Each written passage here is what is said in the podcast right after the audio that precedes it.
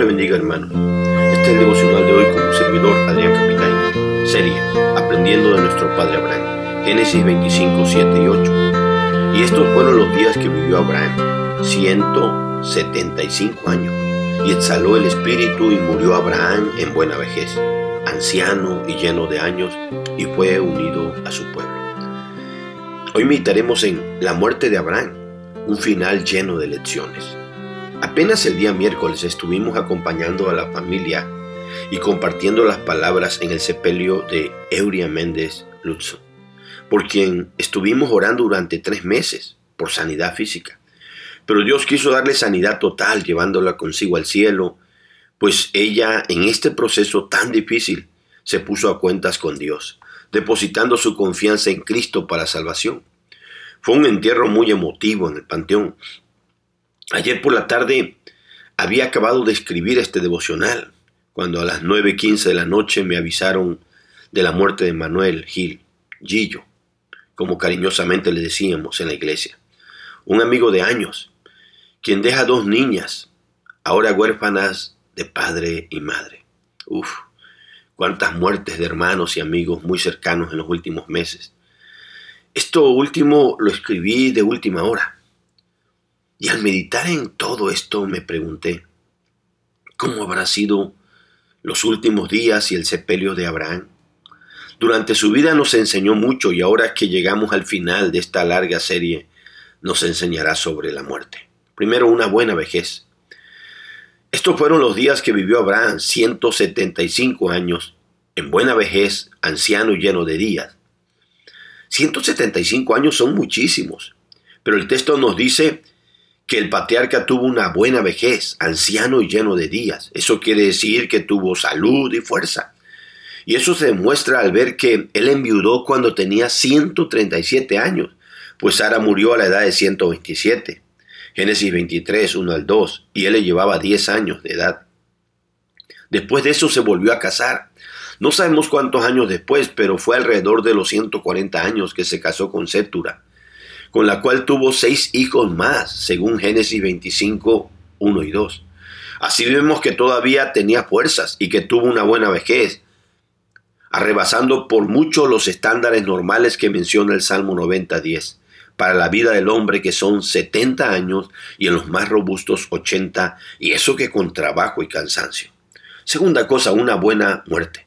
Y exhaló el espíritu y murió Abraham.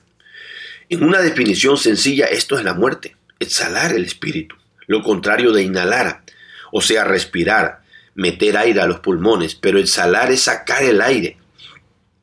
Pero aquí no se refiere a solo sacar el último aliento o poco aire que tenía el anciano, sino exhalar el espíritu es el momento cuando sale el espíritu o el alma, como cuando murió Raquel en Génesis 35, 18. Y esa es la parte inmaterial que radica dentro del hombre mientras vive. Y es ahí donde está la personalidad humana. Entonces al exhalar el espíritu la persona abandona el cuerpo, ese tabernáculo donde vivía, según de Corintios 5, 1 al 4, y parte para ir a rendirle cuentas a Dios, Hebreos 9, 27.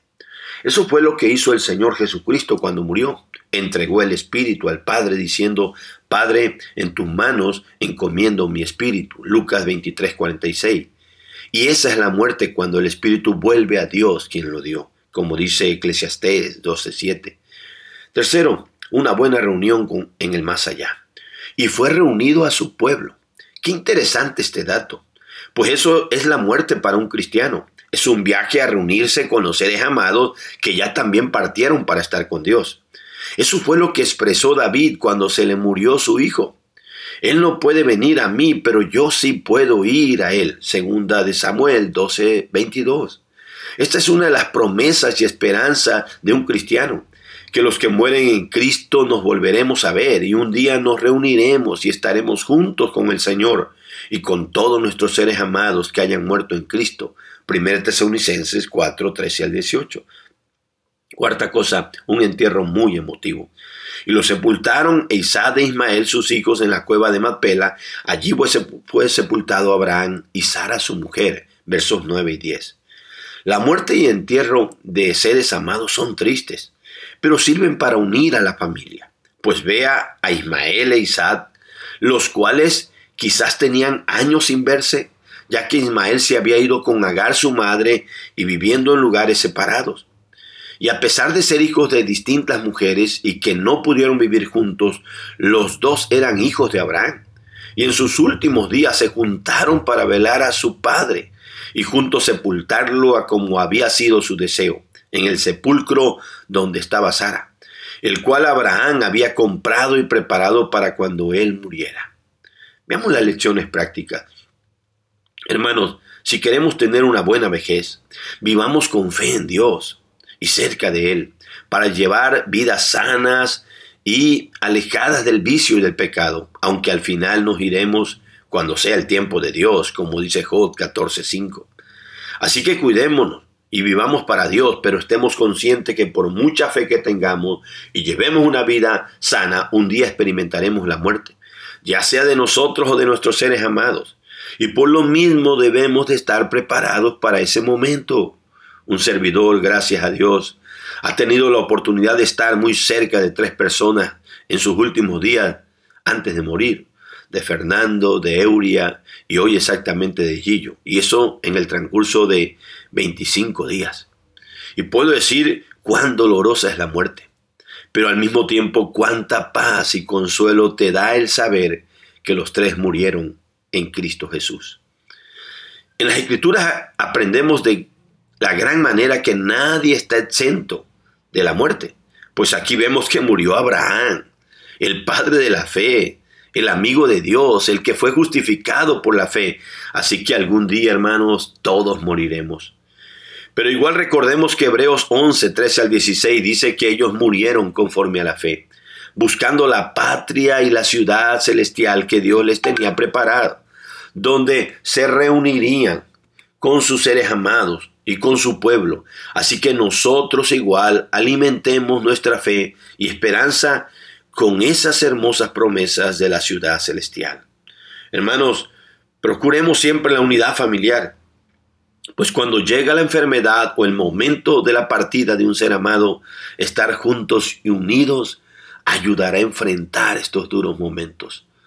Nunca dejemos que ninguna circunstancia, ningún interés material por herencia o algún error que hubieran cometido nuestros padres nos separen, como pasó en un momento con Ismael e Isaac para que en los últimos momentos nuestros seres amados podamos estar juntos a ellos y darles el amor y cuidado que necesitan y al final darle cristiana sepultura.